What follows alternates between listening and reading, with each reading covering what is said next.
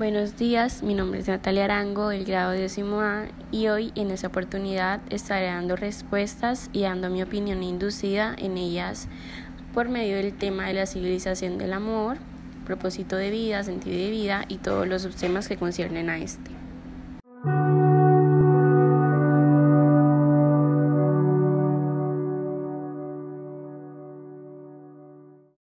Primeramente, nosotros debemos organizar nuestras ideas.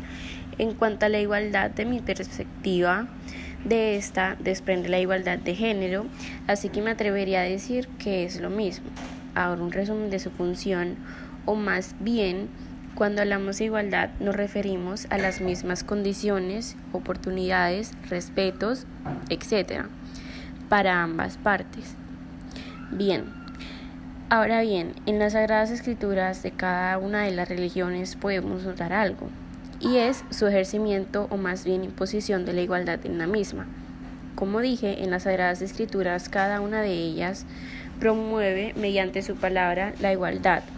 Estas concuerdan en que estén relacionadas a la empatía hacia los otros, es decir, que no actuemos y no dirijamos palabras al prójimo de la cual no nos gustaría que nos hiciesen o nos dijesen a nosotros.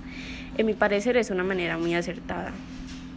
Si no nos enfocamos ahora no en las religiones, sino en una en particular, o más bien en las que incluyen a Jesús como pilar de su religión, nos damos cuenta que Jesús enseña de una manera muy improvisada y experimental, pero también particular. No solo la teoría y bla, bla, bla sino que por medio de situaciones reales Él enseñaba el camino y el propósito que debíamos tener en nuestra vida y que la igualdad era un paso en nuestra meta, obviamente para nuestro propósito de vida o sentido de vida. En mi opinión es así como yo lo veo.